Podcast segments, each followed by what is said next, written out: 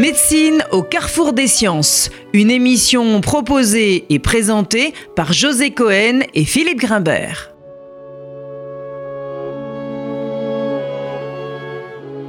Bonjour à tous, bienvenue sur RCJ. Depuis plusieurs semaines, de nombreux services d'urgence dans les hôpitaux publics sont en grève. Ces mobilisations se multiplient, elles s'étendent parfois à d'autres services hospitaliers et sont portées par des personnels de plus en plus divers, aides-soignantes, infirmières, mais aussi médecins et même personnel administratif, qui tous déplorent des conditions de travail alarmantes et surtout le manque de personnel. Cette situation est d'autant plus préoccupante que la situation des urgences a toujours constituer un très bon poste d'observation de l'hôpital public et de ses tensions. Alors vivons-nous un épiphénomène catégoriel, limité dans le temps et à la situation de ces services d'urgence, ou sommes-nous confrontés à un symptôme majeur d'une maladie systémique du système hospitalier public français qui a traversé d'importantes mutations au cours d'un demi-siècle C'est l'une des questions que nous essaierons euh, d'aborder avec notre invité, Pierre-André Juven, sociologue, chercheur au CNRS au Centre de recherche médecine, sciences et santé, et co-auteur avec Fanny Vincent et Frédéric Pierru du livre La casse du siècle, paru aux éditions Raison d'agir, qui est consacré à une analyse historique et sociologique des différentes réformes qui ont eu lieu au sein de l'hôpital public. Pierre-André Juven, bonjour, merci d'avoir répondu à notre invitation. Alors, une petite question euh, sémantique avant de revenir sur cette actualité euh, sociale donc dans les hôpitaux. Pourquoi ce titre La case du siècle? Est-ce justement une référence moins à un hold-up qu'à une sorte d'abandon justement de l'hôpital public? Bonjour, alors d'abord merci pour, euh, pour cette invitation. Le titre La case du siècle fait évidemment référence à un abandon et à la déstructuration progressive euh, et, euh, et qui s'explique euh, par tout un tas de raisons sur lesquelles on va, on va revenir d'un service public qui est un service public emblématique de, du système français, mais qui n'est pas le seul. on pourrait parler de l'éducation, on pourrait parler de la police, on pourrait parler de l'université, on pourrait parler de tout un tas de, de services publics, mais il apparaît assez clairement que l'hôpital public incarne cette, cette déstructuration et cette fragilisation progressive d'un ensemble de, de, services de santé euh, qui sont euh, normalement prodigués euh, gratuitement, entre guillemets. On pourra aussi revenir sur, sur ce thème et qui doivent assurer une qualité et une égalité des, des soins. Et donc la casse du siècle fait référence à cela, à une fragilisation d'un service public et à une fragilisation qui n'est pas complètement involontaire. Mais alors casse, ça au-delà de la fragilisation, c'est presque, la, destruction programmée. On, en est là, Pierre-André Juven, aujourd'hui? Alors, le titre a une, vocation provocatrice euh, également, et euh, quand on voit la mobilisation de, ce mois de, ces mois de mars, avril, mai, juin, on constate que le terme casse est tout sauf, euh, galvaudé, puisque ce que disent les, personnels soignants dans les, services d'urgence, c'est que non seulement l'hôpital public est cassé, mais que les soignants sont cassés, et que par conséquent les patients aussi sont, cassés et risquent, de l'être. Et donc quand on discute avec eux, quand on réalise tout un ensemble d'entretiens, on se rend compte que le niveau de fatigue est tel qu'il est impossible de ne pas utiliser des mots forts et des mots qui alertent également les, les pouvoirs publics et les citoyennes et les citoyens. Et le terme de casse convient euh, assez bien pour cela. Je, crois que ce à quoi Philippe faisait référence, c'est une action volontaire de l'État. C'est dans ce sens-là qu'il questionnait ce, mot de casse. Vous pensez qu'il y a euh, une véritable stratégie de, de destruction au-delà de, la provocation peut-être de, votre titre alors une stratégie de destruction, euh, non, on ne peut pas aller jusque-là, mais par contre, il y a une, volonté depuis plusieurs décennies de transformer l'hôpital public selon une vision euh, politique qui est celle de, euh, de groupes d'acteurs très spécifiques, des réformateurs, des médecins. Et cette volonté de réforme de l'hôpital, elle a une vision derrière qui est de, de considérer que l'hôpital réalise trop de choses, et on y reviendra aussi sur cette fameuse critique de l'hospitalocentrisme, réalise trop de choses et qu'il faut réduire le champ d'activité de, l'hôpital et le réduire notamment à euh, une médecine techniciste et à le défaire de tout un ensemble de missions qui sont les siennes historiquement et notamment de ces missions euh, sociales ou euh, d'écoute des patients, d'accueil. Et cette, cette transformation politique des, dernières décennies, elle est pensée depuis longtemps. Paradoxalement, et on pourra aussi y revenir, les réformes qui ont été mises en place ces dernières années, que ce soit du côté de la médecine de ville ou de l'hôpital, ont plutôt tendu à faire faire l'hôpital le centre de la santé, comme disait euh, Debray, alors que dans les mots et dans les discours qui sont prononcés par ces mêmes gouvernements qui font de l'hôpital le centre de la santé, l'objectif est de décloisonner l'hôpital, on a entendu ce mot assez, assez souvent, de renforcer la, la médecine de ville. Dans les actes, on le constate, on le constate assez peu. Et donc le fait que l'hôpital soit de plus en plus central, mais avec des moyens alors qui ne diminuent pas, on pourra aussi discuter de cela, mais qui stagnent ou qui en tout cas ne suivent pas l'augmentation de, l'activité, ça pour le coup c'est euh, quelque chose de, de, pensé précisément pour contraindre l'hôpital à se défaire d'un certain nombre de missions. Ce que les pouvoirs publics ne font pas, euh, c'est ce qu'on explique avec euh, Fanny Vincent et avec Frédéric Pierru dans, dans le livre, ce que les pouvoirs publics ne font pas à contrario, c'est structurer notamment une médecine de ville, une médecine de proximité qui permette de décharger l'hôpital et notamment d'amorcer très, sérieusement ce fameux virage ambulatoire dont il est, dont il est en question. Oui, on va revenir sur, sur cette question, mais alors moi ce qui me, ce qui me, me préoccupe, donc c'est que vous, vous, parlez évidemment là tout de suite, vous soulignez une dimension très idéologique dans cette réforme, dans cette manière dont est pensée la réforme de l'hôpital public l'idée de le décharger d'un certain nombre de ses missions, dont vous nous direz probablement qu'elle ne répond pas à la réalité de la précarité de certaines populations pour lesquelles l'hôpital public est un recours quasiment exclusif. Comment en est-on arrivé là? Est-ce qu'on a importé, comme vous l'avez signalé, à l'hôpital, comme dans d'autres services publics, finalement des stratégies managériales qui viennent d'autres secteurs, d'autres lieux de, de, des politiques économiques euh, en France et ailleurs? Alors il y a énormément d'outils managériaux effectivement euh, qui ont été euh, qui ont été importés du, secteur privé. C'est valable pour l'hôpital, mais c'est valable pour tout un tas d'autres secteurs d'action publique. Euh, encore une fois, ça, ça, fait référence à cette vague de ce qu'on appelle le new public management, en considérant et c'est ce qui explicite les, les, réformateurs qui ont porté cette importation d'outils d'outils managériaux, en considérant que le secteur privé était par nature plus efficient et que donc les outils du secteur privé devaient être amenés dans le secteur public pour rendre le secteur public plus, plus efficient lui aussi.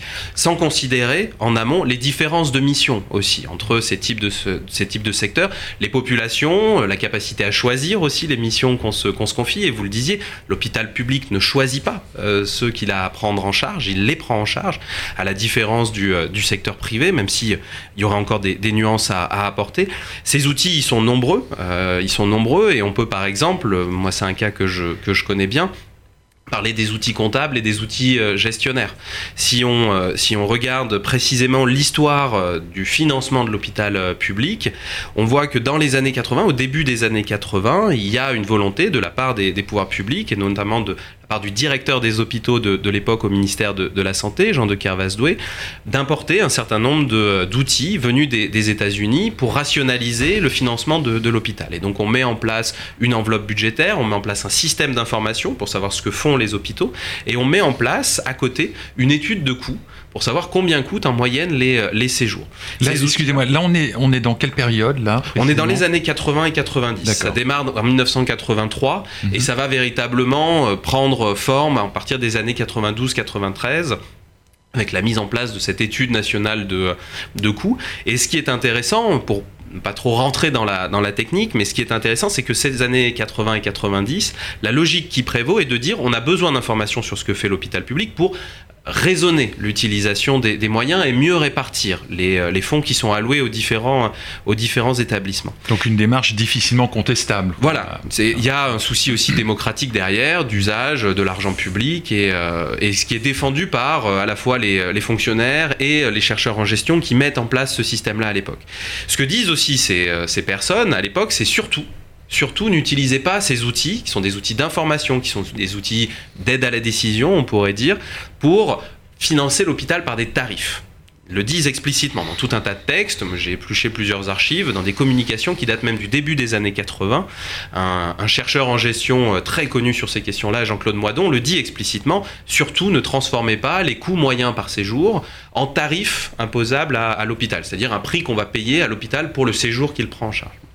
Qu'est-ce qu'on observe évidemment au début des années 2000 C'est que euh, ce qui va être fait, c'est précisément ça. On va transformer ces coûts moyens en tarifs. Donc l'hôpital va être payé au prix de, ce séjour et c'est ce qui est connu sous le nom de tarification à, à l'activité.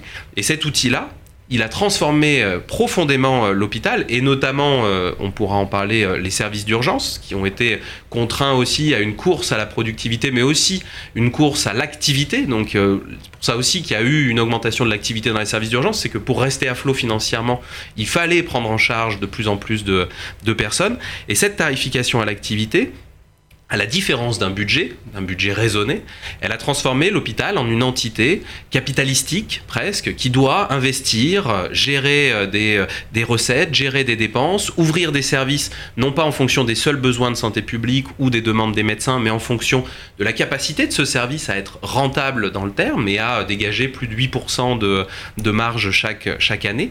Et ça a profondément transformé l'hôpital public. Il y a eu de nombreuses critiques qui ont été portées ces dernières années. Et finalement, le mot de la, fin, alors on pourra revenir aussi sur le montant des dépenses, qui est une autre question, mais le mot de la fin, il revient presque à la ministre de la Santé euh, actuelle, Agnès Buzyn, qui l'a dit euh, à l'Assemblée nationale, que la tarification à l'activité avait transformé les hôpitaux en machines à rentabilité.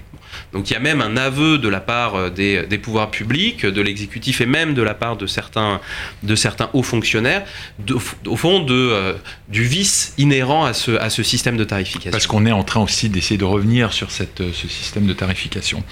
Alors vous, vous interrogez dans ce livre deux positions, celle qui défend l'hôpital public, qui néglige la médecine de ville, l'ambulatoire, la prévention et les politiques de santé publique, et puis euh, celle des réformateurs qui critiquent l'hospitalocentrisme acharné, donc c'est vraiment le cœur de votre livre. Est-ce que vous pouvez nous expliquer justement les enjeux de cette dichotomie, Pierre-André Juven?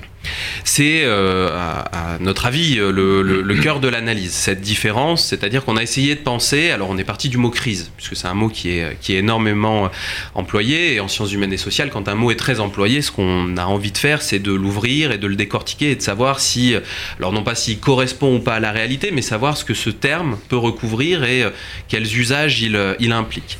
Et en l'occurrence, quand on a pris ce terme de, de crise, on s'est rendu compte que euh, la crise pouvait être lue de façon différente selon qui l'on interroge.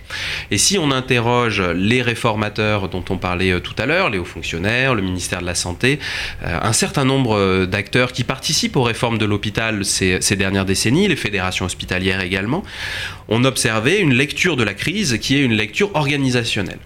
Et euh, d'ailleurs, encore une fois, qui ne s'applique pas qu'à l'hôpital. Et l'idée de, ces acteurs, c'est de dire, la question n'est pas financière, la question est uniquement organisationnelle, il faut mieux s'organiser, il faut mieux répartir les tâches du système de santé entre la médecine de ville et l'hôpital, il faut mieux s'organiser au sein de, l'hôpital, il faut fusionner des services. Bon, euh, au sein même des services, il y a encore des gains d'efficience à, obtenir, etc. Et donc il y a cette première lecture, qui est une lecture organisationnelle. Donc où il n'y a, pas un problème de coût, il y a un problème d'organisation. Et surtout pas problème, de personnel. Hein. Il n'y a pas un manque de personnel. Voilà, ça c'est le premier, c'est la première lecture.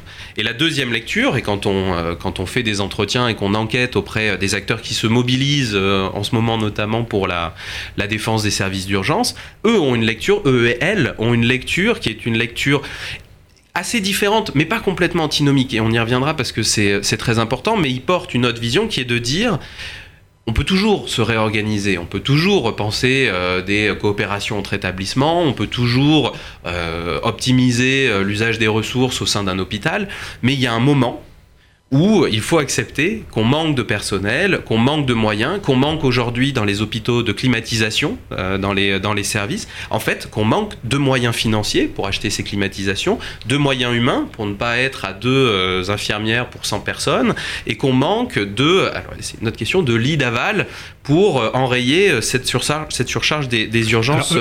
juste un point très précis pour les auditeurs, ces moyens, ils n'ont pas augmenté à la hauteur de ce qu'ils auraient dû depuis les 20 dernières années C'est cela. C'est-à-dire qu'un un argument euh, qui est, fréquemment euh, retourné aux personnes qui critiquent le manque de moyens de l'hôpital public, c'est de dire c'est faux, les moyens ont augmenté. Euh, les moyens ont augmenté puisque, l'objectif national des dépenses d'assurance maladie, donc le budget qui est alloué à la santé chaque année, augmente tous les ans. Il augmente de, par exemple, 2,3% cette année-là. Donc, si on prend dans les faits, on ne peut pas dire que les moyens n'augmentent pas. Ils augmentent. Mais ce, chiffre, il est intéressant si on le rapporte évidemment à l'activité euh, hospitalière et à l'activité euh, médicale. Et si l'activité hospitalière et médicale, elle, augmente beaucoup, beaucoup plus, dans ce cas-là, les moyens, d'une certaine façon, diminuent, pris euh, par patient et par, et par service. Donc les moyens, ils ont, ils ont été fortement contractés, et notamment depuis 2002, quand on observe l'évolution de cette, cet objectif des dépenses d'assurance maladie, donc instauré en 1996, on voit que... L'ONDAM. Donc l'ONDAM, on voit que c'est une enveloppe qui augmente euh, jusqu'en, donc instauré en 96, qui augmente jusqu'en 2002, et à partir de 2002, ça devient un, dogme politique également, euh, qui est le signe d'une gestion rigoureuse des, deniers publics. Euh, et euh, il y a aussi des, interactions entre le ministère des Finances et le ministère de la Santé à ce moment-là qui vont contraindre le ministère de la Santé à, serrer la vis d'une certaine façon. Et à partir de 2002, on observe un ralentissement et une diminution progressive, avec une exception qui est l'année 2008-2009, mais une diminution progressive du taux d'évolution des dépenses. Alors que l'activité, elle, continue d'augmenter et que la médecine de ville, encore une fois, n'est pas capable d'absorber euh, ce, qui, ce qui ne devrait plus être pris en charge à, à l'hôpital. Donc les dépenses, elles, euh, elles augmentent, mais c'est euh, en trompe-l'œil. En réalité, elles diminuent. Et elles diminuent tellement que les, les hôpitaux, et c'est le cas notamment de la, de la Fédération hospitalière de France, donc qui et un euh, des, porte-voix de l'hôpital public avec une voix euh, singulière. Il y a d'autres euh, porte-parole de l'hôpital public, la Fédération hospitalière de France en est un. Ce qu'a dit la Fédération hospitalière de France, c'est que sur ces dernières années, je crois sur ces trois ou quatre dernières années, il y a 1,5 milliard d'euros qui n'ont pas été versés aux hôpitaux alors qu'ils auraient dû l'être. C'est-à-dire que les hôpitaux, même en étant sérieux budgétairement, même en tenant des, des comptes à jour, même en essayant de rationaliser, en fait, à la fin de l'année, il arrive, pour des raisons prudentielles et pour des raisons de respect de l'ONDAM, qu'on ne leur donne pas, que le ministère de l'Assurance Maladie ne leur donne pas ce qui leur était dû. Et il y avait eu, il n'y a pas très longtemps, euh, Mireille Faugère à la PHP, qui avait euh, dû euh, intervenir et prendre la parole publiquement pour se scandaliser du fait que l'État et l'Assurance Maladie ne donnaient pas aux hôpitaux ce qu'ils devaient, devaient recevoir. Donc voilà pour les, moyens. Si je peux revenir sur cette question des deux lectures, parce qu'elle est, elle est vraiment très importante, la lecture organisationnelle et de la lecture financière. La crise que traverse les services d'urgence depuis plusieurs années, mais qui là explose euh, à la figure de, tout le monde aujourd'hui, elle est très significative de cela. C'est-à-dire que les premières réponses politiques qui ont été apportées euh, à la grève des urgences, ça a été de dire ne vous inquiétez pas, on est en train de voter Ma Santé 2022, donc la réforme qui va être euh, mise en œuvre sous, sous Agnès Buzyn. Nous sommes en train de voter la loi et la loi va régler ce problème d'ici 5, 10 ans, mais elle va régler ce problème, c'est-à-dire qu'il y a tout un tas de personnes qui viennent aux urgences, ils ne viendront plus vous voir, il y aura des structures de ville qui pourront les prendre en charge, et donc on va régler le problème comme cela. Problème organisationnel. Bon, pas question de moyens financiers. Et en face, on a des gens qui ont été mis en arrêt maladie, euh, qui disent la question, ça n'est pas 2022, ça n'est pas 2025, ça n'est pas 2030, c'est ce soir, mm. c'est demain, c'est cet été, c'est dans un an, c'est dans deux ans. Et donc, ce que disent ces personnes qui sont mobilisées, c'est très bien pour une restructuration du système de santé. C'est évidemment une bonne idée. Mais en attendant, qu'est-ce qu'on fait des personnes qui viennent aux urgences et, euh, et à l'hôpital Sachant que les accidents, on le sait, augmentent. Alors justement, vous allez même jusqu'à qualifier euh, cette politique de politique de faillite. Alors qu'est-ce que vous entendez? Que signifie cette politique de faillite pour les hôpitaux publics? C'est un concept qu'on a, euh, qu'on a mobilisé avec notamment un, collègue, Benjamin Lemoine, euh, pour parler de tout un tas, là encore, de, services publics et de structures publiques, les hôpitaux, les universités, les collectivités locales, le logement social aussi, on avait travaillé sur cette, question-là, avec, au fond, un, questionnement de départ qui était euh, qui était assez, assez surprenant, c'est que euh, les, euh, énormément de structures voyaient leurs moyens diminuer et leurs leur charges augmenter, et les pouvoirs publics ne, ne, réagissaient pas forcément aux différentes alertes qui pouvaient être portées, y compris, et vous l'avez dit en introduction de, de, cette émission, par des acteurs administratifs. Il y a de plus en plus de directions, enfin de directeurs ou de directrices d'établissements qui alertent sur les moyens dont ils disposent et sur la déconnexion entre les moyens et ce qu'ils doivent, ce qu'ils doivent faire. Et donc de plus en plus d'alertes étaient été lancé. Et donc on s'est posé la question de est-ce que ces structures-là, au fond, peuvent faire faillite? Pour des raisons juridiques, ça n'est pas le cas, mais on s'est interrogé sur la, sur la subtilité et donc sur ce qu'on a appelé, nous, une mise en faillibilité, c'est-à-dire sur le fait que les structures devaient se penser comme telles devait se dire je peux faire faillite et donc il faut que je fasse très attention à mes recettes et à mes, et à mes dépenses. Et donc. Mais ça, juste, ça me paraît très important. Ça vient d'où, ça, ce sentiment-là, ou cette, cet auto-questionnement? Ça vient d'où? Où est-ce que vous mettez l'origine euh, de ce mécanisme en quelque sorte? Alors en fonction des, en fonction des secteurs d'action publique dont on parle, ça va se situer à différentes, euh, à différentes périodes. Pour l'hôpital, moi je considère que euh, la fin des années 90 et le début des années 2000, avec la tarification à l'activité, ont été cette, cette, cette bascule-là. C'est-à-dire qu'on a dit aux hôpitaux, à, partir de, à partir de maintenant, vous êtes responsable. Vous êtes responsable et vous êtes d'une certaine façon autonome. Et ça a été ça aussi la loi hôpital, patient, santé, territoire de dire au chef d'établissement considérez-vous comme un patron, vous gérez votre établissement, vous avez des recettes, des dépenses. Je ne veux qu'un patron à l'hôpital. Voilà, je ne veux qu'un patron à l'hôpital. De, Nicolas Sarkozy. Exactement. Et euh, cette idée d'autonomisation et de responsabilisation des structures allait de pair avec l'idée de si ça va mal financièrement, ça n'est pas la faute de l'État ou de l'assurance maladie qui vous sous-doterait, puisque mm. c'était les termes qu'on employait dans les années 80-90, c'est vous qui serait responsable parce que vous aurez mal investi, parce que vous n'aurez pas optimisé vos, euh, vos, dépenses, pas optimisé vos, vos recettes, et donc si vous êtes au bord de la faillite, ce sera de votre faute. Et ça a été le cas. Et ça a supposé autre chose, ça a supposé une individualisation des situations. C'est-à-dire, on a considéré qu'on pouvait euh, étudier chaque cas, pris indépendamment, hors toute étude de euh, territoire par exemple, de population spécifique. Et c'est un cas, si on veut le rapporter à un sujet plus large, sur lequel moi j'avais travaillé par exemple, et ça, éclairera peut-être à la SNCF. À la SNCF, c'était très intéressant et c'est de là qu'est venue aussi cette idée de, de, faillite et de mise en faillibilité. À la SNCF, à la fin des années 90 et au début des années 2000, ce qu'a fait l'entreprise, c'est qu'elle a mis en place des comptabilités différenciées, pour aller vite, pour chaque structure et chaque branche de son entreprise. Ce qui a permis de mettre en lumière une rentabilité assez forte de la branche voyageur, donc du TGV, et euh, un statut déficitaire et très coûteux du transport de marchandises. Et ça n'a pas ça a permis progressivement de transformer la branche coûteuse en un poids pour l'entreprise et donc quelque chose dont il fallait se débarrasser pour être performant et, compétitif. Ce qui risque potentiellement de se passer, en tout cas, il faut, on ne peut pas l'ignorer, pour le, secteur de la santé, c'est cela aussi. C'est-à-dire, les établissements euh, rentables, performants, resteront euh, à l'eau, seront soutenus, et d'autres qui ne sont pas rentables, qui ne sont pas euh, considérés comme performants, seront amenés à, fermer. Et c'est là où on inverse complètement la grille de lecture et les principes qui président au, service public. C'est que, précisément, ce qui est rentable vient contrebalancer ce qui est, ce qui est coûteux, et c'est ça qui est à la base du principe de solidarité les mêmes, évidemment, et d'égalité. Alors, il y, a eu aussi une, une réforme dont vous ne parlez pas, qui, je pense, quelles qu'en soient les vertus philosophiques, ont été particulièrement dures à encaisser pour l'hôpital, ça a été les 35 heures. Hein. comment, comment vous analysez l'effet un petit peu le, le, de, ces, de, cette, de cette loi et la manière dont finalement euh, elles ont été assez peu accompagnées sur le plan de, des moyens supplémentaires octroyés à l'hôpital public? Alors de façon générale, euh, euh, les, les, réformes euh, de l'hôpital public vont assez peu avec un accompagnement des, des, structures. Et on pourra revenir notamment sur les plans d'investissement dans les années 2000 où on a laissé là aussi les directions d'hôpital seules gérer la restructuration du, du, parc hospitalier. Sur les 35 heures, ce qu'on a nous observé, et c'est notamment le, le, cas de, de Fanny Vincent, c'est que le passage aux 35 heures est allé de pair déjà avec ce régime de la responsabilisation et de la nécessaire augmentation de la productivité. Et donc, au moment des 35 heures, on dit les 35 heures ont coûté, euh, ont coûté très cher.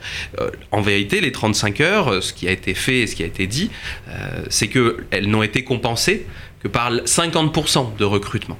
Et le reste des 50% ont été des gains de productivité. Déjà à l'époque, on a dit aux hôpitaux, pour le temps que vous allez perdre en temps plein hospitalier, on recrute pour moitié, et pour le reste, c'est à vous de vous débrouiller pour trouver ou réaliser des gains, des gains d'efficience. C'était le cas là, mais c'est toujours le cas depuis.